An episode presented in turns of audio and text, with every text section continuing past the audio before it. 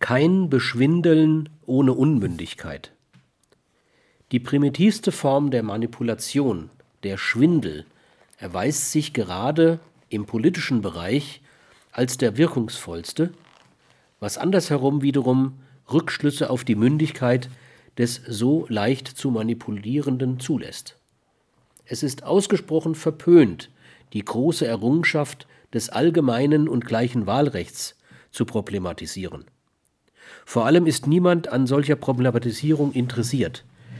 Die Mächtigen nicht, weil sie so eine nicht geringe Schar von unmündigen und damit leicht zu manipulierenden Wählern vorfinden, die Untertanen nicht, weil sich niemand gerne die wenigen Möglichkeiten nehmen lässt, die mit der Einbildung verbunden sind, man hätte etwas zu sagen oder etwas von einiger Erheblichkeit zu entscheiden.